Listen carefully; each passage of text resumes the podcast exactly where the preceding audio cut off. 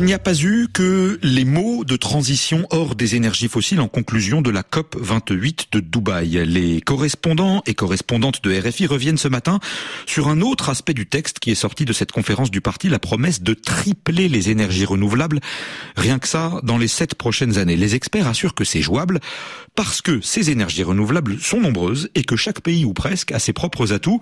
C'est ce qu'on regarde tout de suite dans le monde avec d'abord le Maroc, Nadia Ben Mafoud, le Maroc déjà très en pointe. Deuxième pays producteur d'énergie éolienne et solaire en Afrique, le Maroc y puise 38% de son électricité. D'ici 2030, le Royaume souhaite s'alimenter à plus de 50% grâce aux énergies renouvelables. Parmi les projets en cours, celui d'un énorme complexe solaire, le Nouarzazat.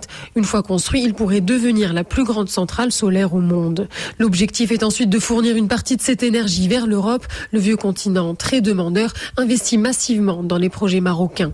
C'est le cas notamment du secteur de l'hydrogène vert. De nombreux pays comme l'Allemagne ou les Pays-Bas mis sur cette technologie, pourtant encore à l'état embryonnaire, mais souvent considérée comme l'avenir de la production d'énergie décarbonée. Et c'est presque encore plus vrai pour le Chili, un pays qui est en avance sur ses objectifs de 2025 et dont plus de 30% de l'énergie produite est d'origine renouvelable, Naïla de Rouanet.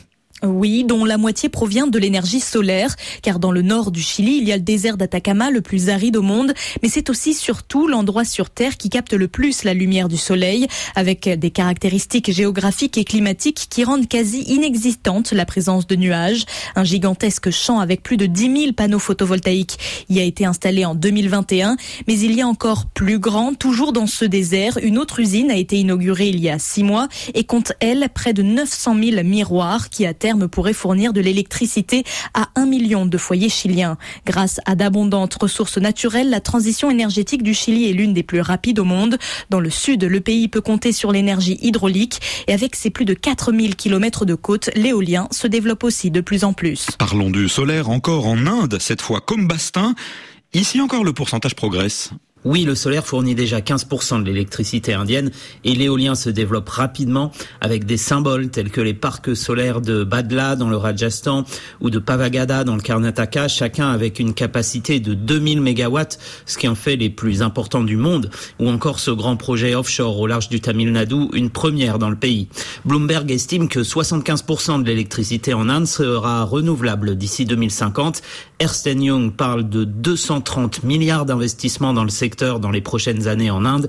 Mais si les renouvelables se développent euh, rapidement dans le pays, la demande en énergie augmente en même temps. C'est pour cela que l'Inde, durant la COP28, a refusé de signer un texte mentionnant la sortie du charbon qui fournit, via les centrales, plus de la moitié de son électricité. Et puis cette fois, ce n'est pas tant sur le soleil qu'ils font compter, mais sur l'or bleu. On boucle ce tour du monde des correspondants avec Carlotta Morteo en Suède. La Suède a une chance, elle a de l'eau, des rivières, des lacs et donc des barrages. Le pays compte 1900 centrales hydroélectriques qui produisent plus de la moitié des besoins en électricité. Le pays a aussi boosté son secteur éolien, 20% de son mix énergétique aujourd'hui, grâce à la mise en place en 2003 d'un système de certificats verts. Depuis, les producteurs d'électricité renouvelable reçoivent un certificat pour chaque mégawattheure d'électricité verte qu'ils produisent, certificat qui est ensuite vendu sur un marché dédié, leur permettant de percevoir un revenu supplémentaire. Enfin, la Suède est un pays forestier grand producteur de pâte à papier,